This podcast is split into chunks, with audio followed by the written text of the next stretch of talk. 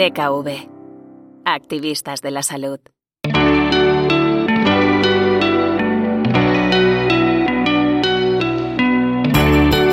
Voces activistas. Historias para inspirar y emocionar. Hola, bienvenidos a Voces Activistas, el podcast de DKV que busca emocionar, inspirar y concienciar. Queremos sumar muchas voces activistas a la nuestra para lograr un mundo más sano y feliz, mejorando entre todos la salud de niños y adultos, el cuidado del medio ambiente o la integración de las personas con discapacidad. La obesidad infantil afecta a uno de cada tres niños en España. Pero más allá de las cifras y de la responsabilidad que como sociedad todos tenemos, está el bienestar emocional de ese niño o niña. Nos paramos a pensar muy pocas veces cómo vive esta situación el menor que tiene sobrepeso u obesidad. ¿Comprende realmente cómo ha llegado a esta situación? ¿Sabe cómo salir de ella? Soy Elena Torrente, trabajo como subdirectora de Desarrollo de Salud Digital en DKV y hoy voy a hablar de todo ello con Lucía Galán. Lucía, mi pediatra, escritora, pediatra y directora del Centro Médico Creciendo. Hola, Lucía. Hola, ¿qué tal estáis? Muy bien, encantados de tenerte con nosotros. Igualmente, es un placer y un honor estar aquí con vosotros y hablando de un tema tan, tan sumamente importante, ¿eh? más en los tiempos que corren.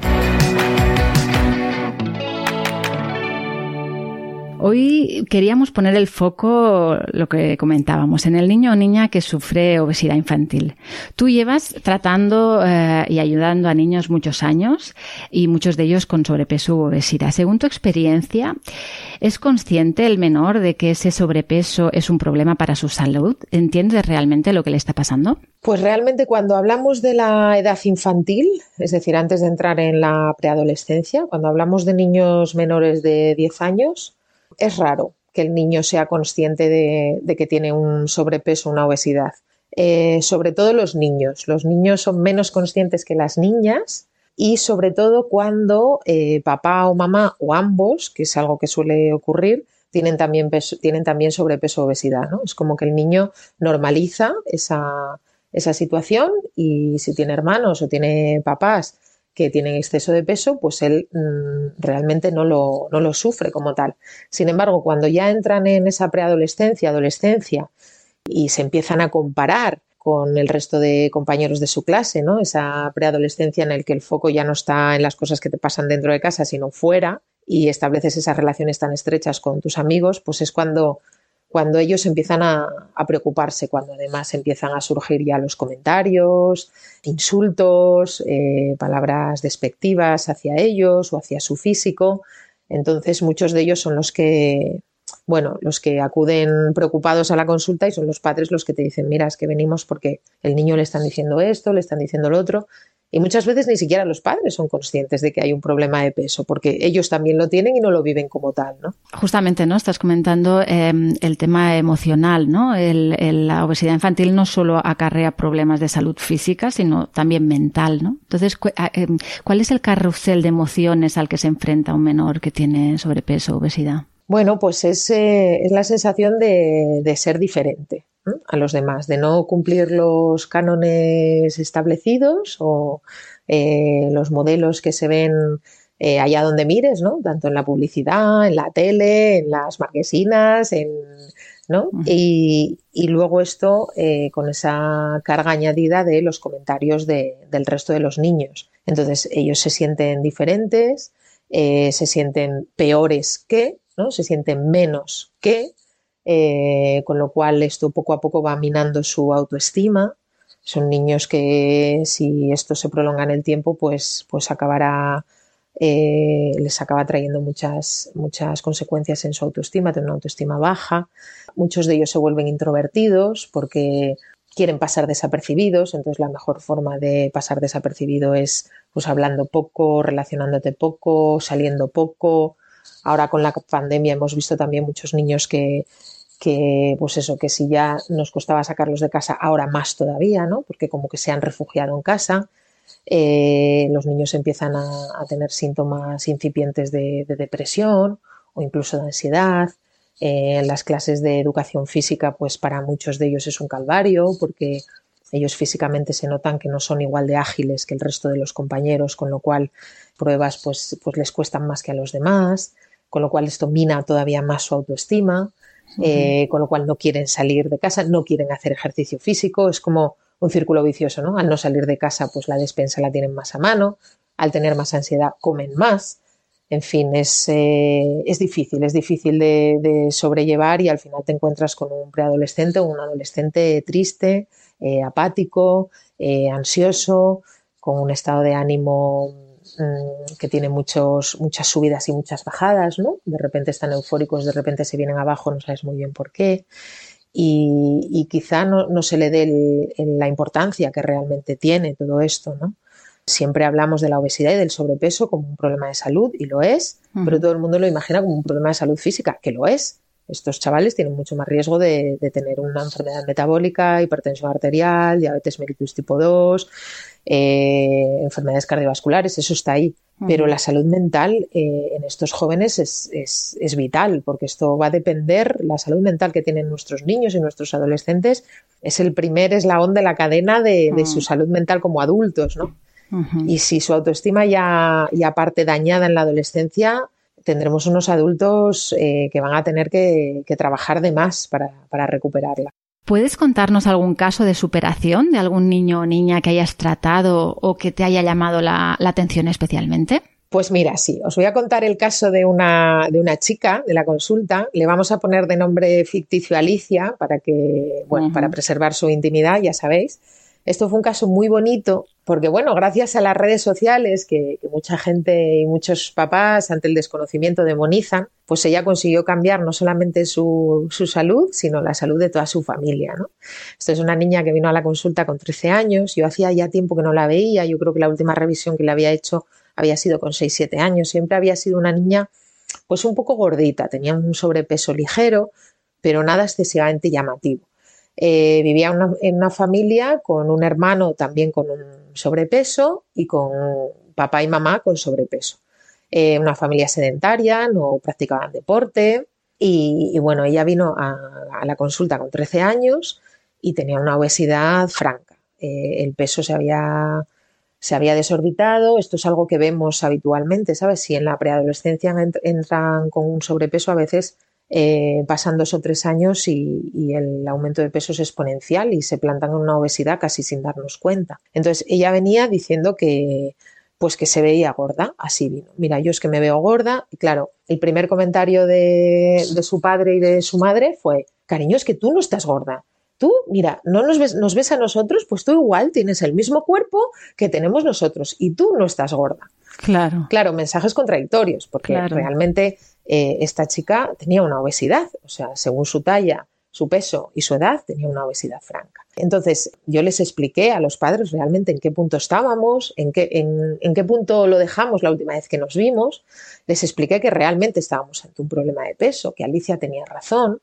Y entonces fuimos, eh, le fui preguntando a Alicia. Que cómo había llegado a esta conclusión, en qué situación estaba. Bueno, ella estaba, pues estaba triste, estaba ansiosa, eh, tenía cierto aislamiento social, había empezó a sufrir ya cierto bullying en, el, colegio, pues su cuerpo ya estaba cambiando, eh, no le servía la ropa que habitualmente le sirven a las chicas de su edad, tenía que comprar tallas eh, de mm, tallas superiores a lo que eso es, a lo que tiene que vestir una niña de 13 años y los padres seguían negando la situación, ¿no? Entonces, ella me, me, contaba que seguía varias, varios perfiles de Instagram de redes sociales donde ella había aprendido a comer de forma saludable, había aprendido a leer el etiquetado de los productos, eh, había aprendido a identificar lo que era un ultraprocesado de lo que no, eh, había aprendido eh, el plato de Harvard, que esto me daba las gracias a mí porque hablo mucho sobre el plato de Harvard.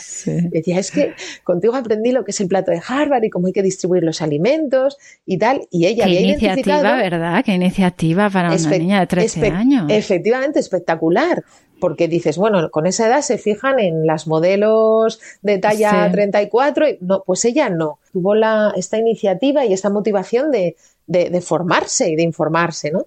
Entonces, ella descubrió pues que su familia, pues que todos tenían un problema de peso, que la despensa de su casa era muy mejorable, que la nevera también, Y entonces empezó a darle la tabarra a sus padres, ¿no? Y sus padres venían diciendo, mira, venimos para que le digas a Alicia que aquí no hay ningún problema y que nosotros de toda la vida hemos sido así y ya está. Y es decir, los padres no eran conscientes y no, no y lo, y lo, y lo llevaban mal, llevaron mal como esta iniciativa de su hija, lo se pusieron en contra o, o bueno, o pues mira, al principio sí, al principio decían, ay, estas cosas que ves en Internet, eh, que te están comiendo la cabeza, que no todo lo que está en Internet es real, estas cosas que a veces decimos los padres, pero que en esta ocasión Alicia tenía toda la razón. Quiero decir, es que no, no, había pega en su mensaje, ¿no?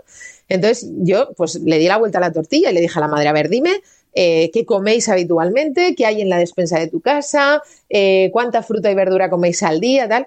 Y claro, cuando los padres empezaron a contarme, se dieron cuenta pues, de que apenas comían fruta, de que no compraban verdura más que lo que podía llevar una lasaña que compraban precocinada o eh, cuatro rodajas de calabacín de uvas a peras. Entonces les hice a los, a los padres una prueba, ¿no? Les dije, mira, vais a escribirme en una agenda y Alicia la voy a poner aquí de testigo, eh, todo lo que coméis en una semana, pero lo que coméis real, ¿eh? No quiero que ahora empecéis a cambiar ningún hábito, solamente, yo solamente quiero saber y en función de, de, lo que me traigáis, pues vemos a ver si realmente Alicia tiene razón o no. Y, y adquirimos ese compromiso, ¿no? Eh, entonces, bueno, a la semana volvieron con la agenda y efectivamente, pues eh, todo era a base de ultraprocesados, mucha bollería industrial, muchos azúcares añadidos en forma de zumos, de batidos, de postres lácteos, eh, no había cereal integral, no comían ni pan integral, ni pasta integral, verdura fresca no apenas consumían.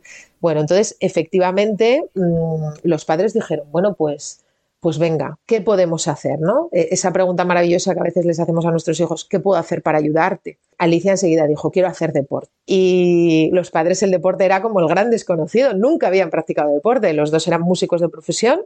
Y yo les dije a los padres, mira, si uno de los dos se implica con Alicia, tenemos muchas más posibilidades de éxito. y entonces ahí los padres se miraron y la madre se lanzó de lleno. Yo creo que ahí... hacer deporte con la hija sí, entonces se apuntaron las dos. Inicialmente empezaron a caminar, hicieron una rutina de salir tres días a la semana a caminar 10.000 pasos, eh, porque yo les dije que esto iba a pasos cortos, que lo que yo no quería era que se, se marcasen grandes metas a las que no pudieran llegar, porque esto sí que, sí que arraso con tu autoestima, ¿no? Si tú te marcas un objetivo muy, muy lejano, muy inalcanzable y no lo consigues, pues es todavía es peor, ¿no? Entonces, bueno, empezamos con 10.000 pasos tres días a la semana, luego Alicia empezó a engancharse con, la natación, la madre le costó un montón, pero al final se apuntó con ella los fines de semana a natación y oye, en seis meses conseguimos un normopeso de en seis meses. En seis meses.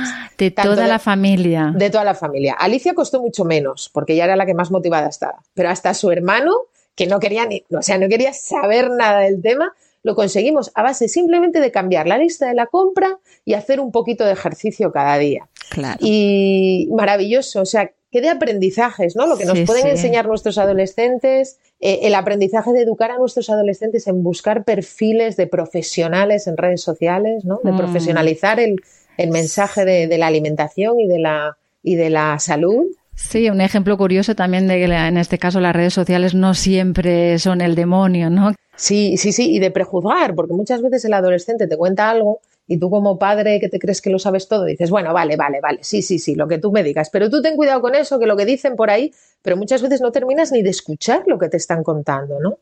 Entonces, párate, dedícale el tiempo que necesita tu hija o tu hijo y, navega con él, ¿no? Mm, mira, mamá, este perfil, este otro. Investiga con, tu hijo a ver si, si eso que, está contando realmente es bueno para ella o no, o existe riesgo, ¿no? Pero para eso necesitamos tiempo y dedicación y, ganas de, de, escuchar y de estar a su lado. Si no, al final, cada problema que tengan, recurrirán a otras personas si saben que en su casa no les van a escuchar, ¿no?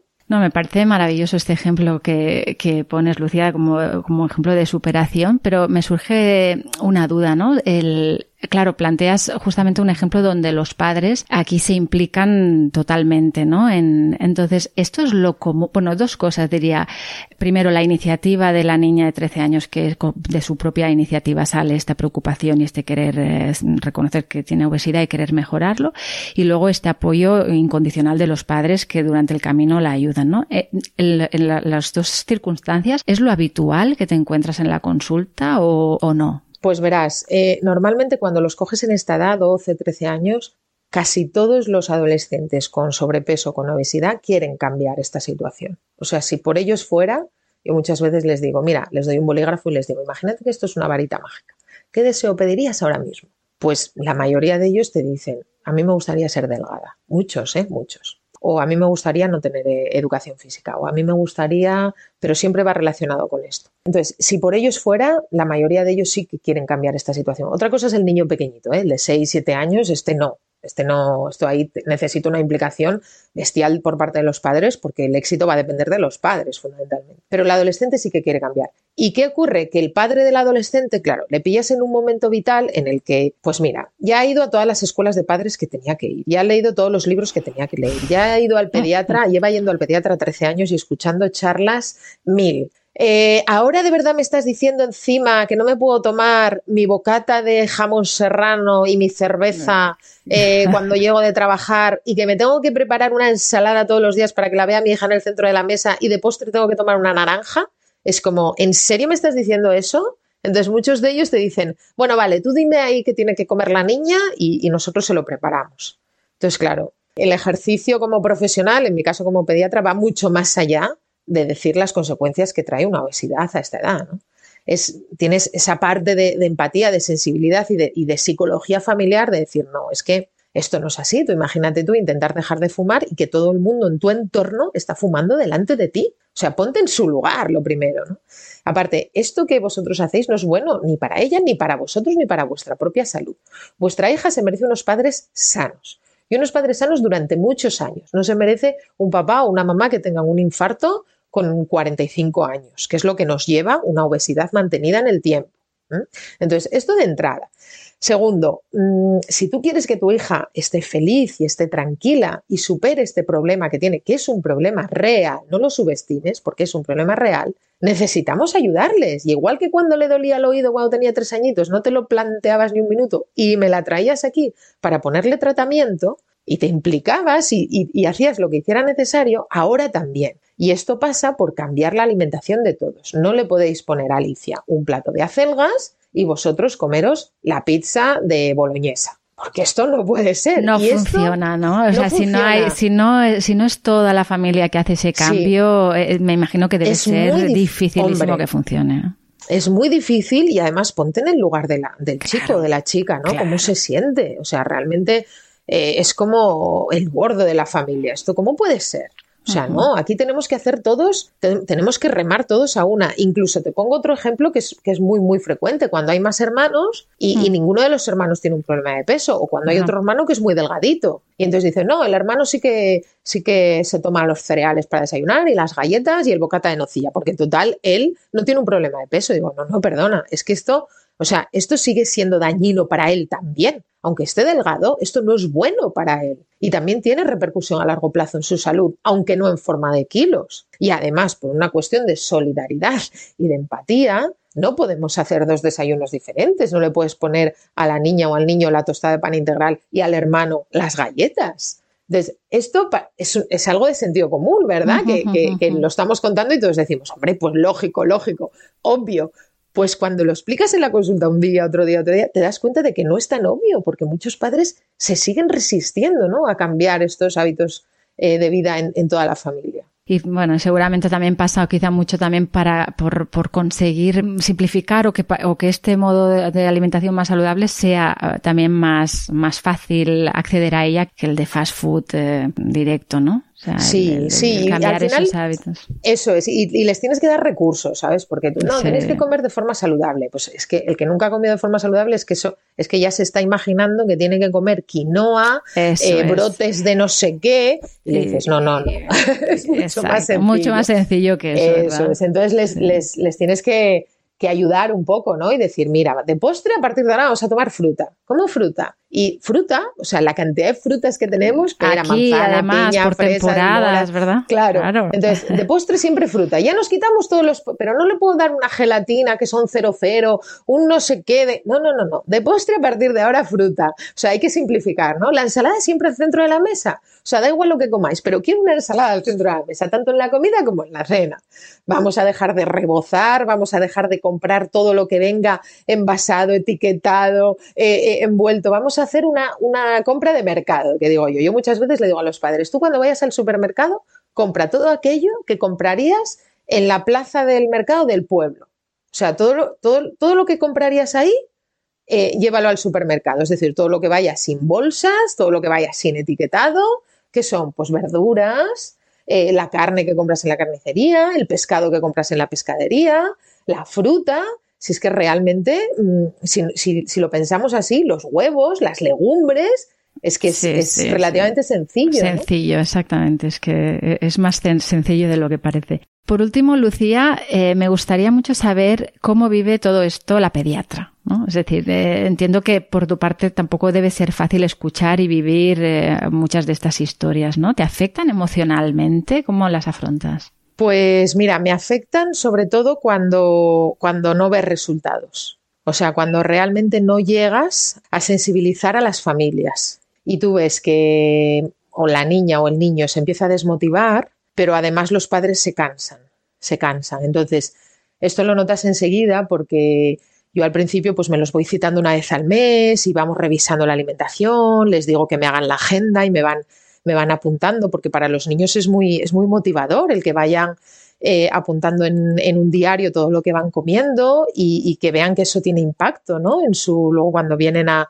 la consulta y ven que no han cogido nada de peso, que se siguen manteniendo ahí, que un poco es el objetivo en los niños. Nosotros no deseamos que pierdan peso, sino que se mantengan en ese mismo peso durante muchos meses, porque como van a ir creciendo, pues entonces es, una forma muy, muy fácil de, de, ir metiéndose en su curva, ¿no? Es, el abordaje es diferente que en los adultos, que ahí sí que hay que perder peso en los niños y en los preadolescentes con que se mantengan en ese peso durante a lo mejor un año, como van a ir creciendo muchos centímetros, pues ya se meten ¿no? en la curva. Mm, pero, pero eso, yo me los voy citando una vez al mes y vamos viendo esa evolución y cuando ya vas viendo que, que van faltando a las citas, que no vienen, pues a veces les llamo, no, es que nos venía mal, es que tal. Luego a lo mejor vienen cuatro o cinco meses después y te das cuenta de que sea de que el peso se ha ido completamente y han cogido dos o tres kilos más. Mm, y entonces les dices, venga, vamos a volver a intentarlo, a ver qué es lo que no ha funcionado, qué es lo que os cuesta, qué tal, intentas ir, ir poquito a poco intentando identificar eh, en qué momento se han descolgado y a veces pues, pues, pues sí, claro, te vuelves a casa diciendo, jo, es que no he sabido llegar. Nosotros en, en mi centro donde trabajo, en Centro Creciendo, tengo la suerte inmensa, pero reconozco que esto eh, no es lo habitual, pero tenemos la suerte de contar con un equipo de psicólogos fantástico y de nutricionista. Entonces intentamos hacer ese abordaje interdisciplinar entre todos, porque muchas veces detrás de un niño o una niña con obesidad, pues eso hay un trastorno ansioso, a veces hay una depresión.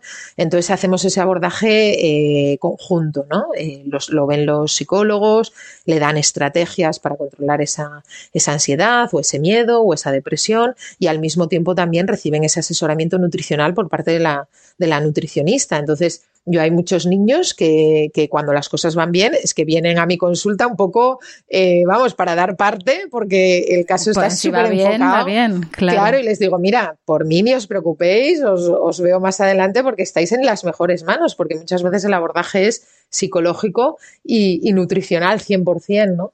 Pero sí que es verdad que esto actualmente con la sanidad que tenemos en, nuestro país, pues la inmensa mayoría de las familias no tienen estos, estos servicios, ¿no? Entonces al final recae todo sobre el, sobre el pediatra y, pues a veces no, llegamos, no, no, conseguimos motivar lo suficiente a esas familias para, para que asuman esto como, como un problema real de salud.